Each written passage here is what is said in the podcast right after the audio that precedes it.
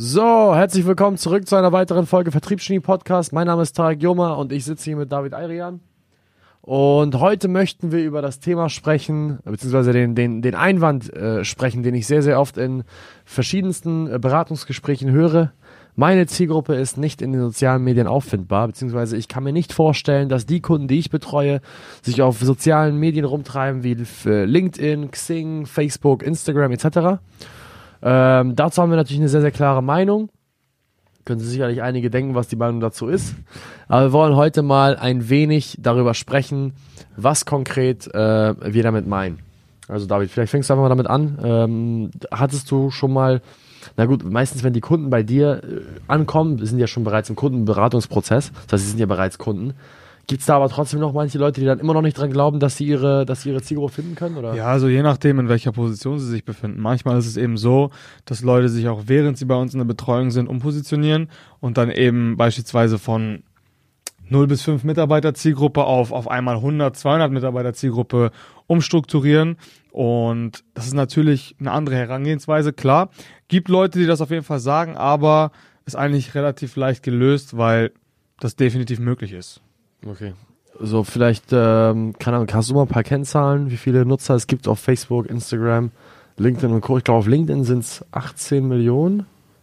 Ich glaube, in Deutschland sind es allein drei Millionen LinkedIn-Nutzer oder so. Okay. Ich bin mir nicht ganz sicher. Irgendwie roundabout. Auf Facebook weiß ich auf jeden Fall, das sind 40 Millionen Facebook-Nutzer. Ja. Instagram schlägt dann auch noch mit dazu. Ich weiß nicht, wie viele Instagram-Nutzer es sind. Ich habe keine Ahnung, aber weiter, also im ähnlichen Bereich, denke ich. Ja, die digitale Kaltakquise, die wir ja hier anpreisen immer, die ist ja unsere Akquise-Methodik, setzt ja voraus, dass man seine Zielgruppe auf den sozialen Medien finden muss, weil du, wenn du jemanden akquirieren möchtest, muss er mindestens ein Profil haben auf einer der Plattformen, damit du ihn kontaktieren kannst. Und ja, wie gesagt, wir haben ja sehr viele, sehr viele Leute, vor allem bei mir im Gespräch, die sagen, die sind in der klassischen Unternehmensberatung tätig oder und und und und, und äh, beraten dort Mittelstandsunternehmen oder Großkonzerne. Andere haben eine Medienagentur und sagen, hey, ich mache ich nehme Retainer im Monat äh, von 5000 Euro netto aufwärts, teilweise 15.000 Euro netto aufwärts. Ich äh, brauche da mindestens ein Unternehmen, was 300 bis 500 Mitarbeiter hat. Äh, darunter geht's gar nicht, weil sonst können sich die Leute die Budgets nicht leisten. Und diese Geschäftsführer kann ich nicht finden auf den sozialen Medien. Und eine Sache, die mir aufgefallen ist, wenn man diese Leute dann fragt, wo, also wie hast du bis jetzt deine Kunden akquiriert, dann sagen die ja Empfehlungen und Netzwerken. So, das heißt in der realen Welt. Und die Frage, die ich, die, ich mir da, die ich mir dann stelle, ist, wenn du noch nie über einen digitalen Akquiseweg einen Kunden für dich gewonnen hast, wie kannst du dann darauf schließen, dass du keine Kunden gewinnen kannst? Ich meine, du hast ja nur Erfahrung damit gemacht, Neukunden zu gewinnen, die, ich meine, in, ähm, ich meine, alle deine Kunden wurden aus einer bestimmten Quelle gewonnen. Das heißt, du kannst auch nicht Rückschlüsse darauf ziehen, ob du ähnliche Kunden über andere Quellen gewinnen kannst, wenn du noch nie eine andere ausprobiert hast. Ich meine, wenn du alle deine Kunden aus einem bestimmten Teich fischst, dann kannst du auch nicht davon ausgehen, dass es, dass es, weißt du, was ich meine? Ja, absolut. Also man, das, was du im Prinzip meinst, ist, man kann nicht sagen, ob einem Schokolade schmeckt, wenn man noch nie Schokolade probiert hat. Ja. So. Im Endeffekt ist es ja genau das äh, runtergebrochen und da hast du auch absolut recht. Was beispielsweise auch noch sehr, sehr oft gefragt wird, ist mir gerade nur so eingefallen. Ähm, viele denken immer, dass man so mittelständische Unternehmen und die Geschäftsführer von solchen Unternehmen primär über die Business-Plattform LinkedIn findet. Ja ist nicht so. Also man kann klar über LinkedIn findet man den größten Teil wahrscheinlich, ja. aber das Tool Facebook, es gibt erstens mehr Nutzer, zweitens ist das Tool Facebook absolut nicht zu unterschätzen, weil man dort teilweise auf eine ganz andere persönliche Ebene mit den Leuten kommt, dort, wo sie es auch nicht erwarten, dort, wo sie auch nicht so zu bombardiert werden, sage ich jetzt mal, von irgendwelchen anderen Leuten. Ähm, Facebook ist auch ein Gamechanger, das sage ich ganz ehrlich. Ob man es glaubt oder nicht, Instagram, genau das gleiche. Ja. Facebook, Geheimtipp da draußen, sollte ich vielleicht nicht sagen, aber sage ich jetzt trotzdem, versucht doch einfach mal statt private Profile zu akquirieren oder anzuschreiben, wieso schreibt ihr nicht einfach mal die Unternehmensseiten an? Hat den Vorteil, ziemlich einfach, äh, wenn ich private Profile anschreibe und ich nicht mit der Person befreundet bin, lande ich an den Nachrichtenanfragen. Das heißt, die Person kriegt einmal eine Benachrichtigung, Ding, David möchte dir eine Nachricht schicken, du guckst dir die Nachricht an, wenn du David ablehnst, dann ist er für immer weg. Das ist ja sozusagen im schwarzen Loch. Bei Unternehmensseiten ist das ein bisschen anders. Wenn ihr ein Unternehmen kontaktieren wollt, welches eine Unternehmensseite auf Facebook betreibt, was eigentlich so gut wie jedes Unternehmen heutzutage macht, dann landet ihr automatisch in den Nachrichten, weil, naja, Unternehmen möchte ja nun mal benachrichtigt werden, wenn ein Kunde sie potenziell kontaktiert. Und hab, seid so dann in der Lage, halt direkt zum Entscheider durchzudringen und dann zu sagen, hey, ich würde ganz gerne die Nachricht äh, durchstellen lassen an den und den Herrn. Und seid in der Lage, direkt zu pitchen. Ja, das ist Instagram, muss ich ganz ehrlich sagen, damals hatten wir auch eine andere Zielgruppe, da hatten wir uns besonders auf die Zielgruppe Finanzdienstleister spezialisiert, ja, besonders die im Strukturvertrieb. Ich habe 90 Prozent meiner äh, Telefontermine aus Instagram gezogen. Also kannst du mir erzählen, was du willst. Finanzdienstleistung auch sehr klassischer, äh, klassische Branche. Trotzdem haben wir dort die gesamten Leads von Instagram gezogen. Nichts auf LinkedIn gemacht, wenig auf Facebook und hauptsächlich Instagram. Ja, absolut. Also kann ich nur so teilen, auch bevor wir jetzt zusammengearbeitet haben, habe ich auch sehr viele gute Kontakte vor allen Dingen über Instagram geknüpft und auch sehr erfolgreiche Unternehmer teilweise. Das muss man echt ganz klar so sagen. Ja. Die Leute, die sagen, ja, auf Instagram tummeln sich nur, ja nur junge Leute, Pff, stimmt nicht ganz. Ja, klar, die, die Demografie auf Instagram ist durchschnittlich so 20 bis 30, eher 18 bis, 5, bis 28 so im Schnitt. Aber ganz ehrlich, wenn ihr jemand da draußen sitzt und hat eine Medienagentur, mit, die der Retainer nimmt von 3.000 bis 10.000 Euro, oder man ist ein Unternehmensberater, der dann Auftragseingänge abrechnet für einen Durchschnittskunden von 30.000 Euro über sechs Monate. Wir beide sind auch auf Instagram. Ja. Wir beide können uns das auch leisten. Absolut. Wir haben sehr viele Freunde, die auch unternehmerisch tätig sind, die dann 10, 20, 50 Angestellte beschäftigen, die sich solche Summen auch leisten können. Ganz ehrlich, also wenn man das einfach so pauschal abschreibt, verliert man eine große Möglichkeit, Geschäft zu machen. Ich wurde auch einmal, weißt du noch, wo wir diesen einen Videograf-Videografen ja, ja, engagiert haben, habe ich, glaube ich, in einem anderen Podcast erzählt. Also legit, das einzige Mal, ich, ich, ich bin, also wir stehen für digitale Kaltakquise, ich sag, mach digitale Kaltakquise, Leute.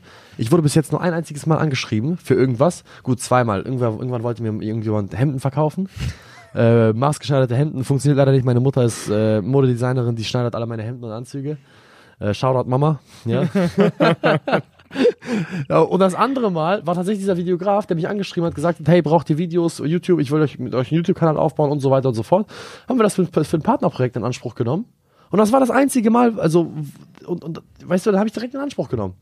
Warum, warum schreibt man uns nicht normal an, wenn man, also wir haben so viel Bedarf an verschiedensten Dienstleistungen Wahrscheinlich werden wir jetzt zugespammt, nachdem dieser Podcast released wird mit Angeboten. Ja, wobei du hast schon recht. Also ich werde auch nicht so häufig, häufig in Bezug auf sowas angesprochen. Eigentlich fast nie sogar. Und wenn mir irgendjemand schreibt, dann sehe ich das auch. Und die meisten Profile von den Leuten, von den erfolgreichen Unternehmern, die auf Instagram vertreten sind, sind jetzt nicht so, also vermute ich nicht so zugespammt. Die haben auch nicht übertrieben viele Follower oder sonstiges. Also die kann man echt gut erreichen. Das ja. denkt man halt nicht, ne? Ja, besonders, besonders da draußen, wenn man eine Personal Brand hat, in die man sehr viel Geld und Zeit investiert hat, wo man schon eine gewisse Following hat, wo man eine gewisse Persönlichkeit ist in der Marke, dann merkt man ja auch, wir haben ja auch schon mit einigen Personal Brands gearbeitet, wenn die dann irgendwen kontaktieren, ist es natürlich eine ganz andere ja, Sache, absolut. als wenn man da jetzt ähm, ja, als wenn man da ein einfaches Profil hat. Der Außenauftritt ist natürlich super, super wichtig, dass man da ein ordentliches Profil hat. Aber mir ist gerade nochmal eine Metapher eingefallen, mal wieder. Da bin ich gespannt. Für die Leute, die sagen, ich kann meinen Zielkunden nicht auf Instagram finden, weil meine Zielkunden sind ja so und so alt und ich habe die so und so akquiriert in der Vergangenheit.